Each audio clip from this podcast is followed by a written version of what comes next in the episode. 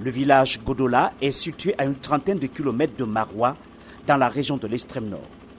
Ce jour, non loin du grenier communautaire, les femmes du village se concentrent sur la prochaine saison de récolte du mil.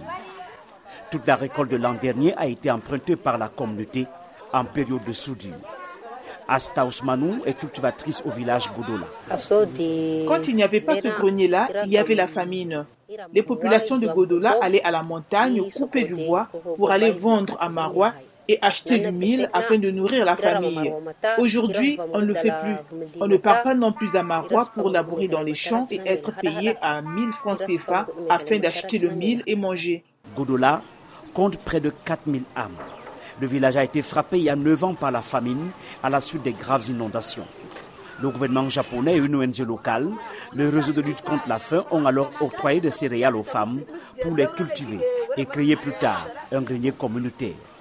Depuis 8 ans, Gianni Deyara est l'un des rares hommes impliqués dans ce projet. Le ZIC même là, comme on a un peu du gré, on a un peu vendu, on a acheté le terrain, quelques 200 carreaux de, de de, de la saison 6. On a fait les oignons, on a gardé, on a eu jusqu'à 40 sacs en cultivant la tomate. Même cette année, par la grâce de Dieu, on va encore refaire même 200 carreaux. En 2015, l'arrivée des réfugiés nigérians a engendré une insécurité alimentaire au village Gurugwel, à une soixantaine de kilomètres de Marwa. Pour sortir le village de la famine, 16 personnes, dont des femmes, ont mis sur pied un grenier communautaire dont la capacité de stockage est aujourd'hui de 250 sacs de mil. Haman Masuba, cultivatrice à. Il y a eu beaucoup de changements dans le village. Avant, on ne trouvait pas à manger. On envoyait nos enfants en ville pour chercher à manger. On vendait nos bêtes pour acheter du mil. Maintenant, avec le grenier, on a la nourriture sur place et nos stocks sont en plus sécurisés à l'abri des enfants.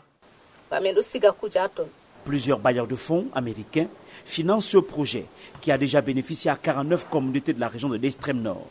Sandrine Kouba est chargée du programme Aurelufa, le réseau de lutte contre la faim. En termes de perspective, nous avons ajouté une autre composante qui est la promotion de la production agricole à travers euh, euh, des formations pour l'adaptation au changement climatique et euh, l'intégration des pratiques agroécologiques. Le gouvernement s'appuie depuis lors sur les statistiques de cette initiative pour harmoniser ses prévisions sur les zones à risque d'insécurité alimentaire.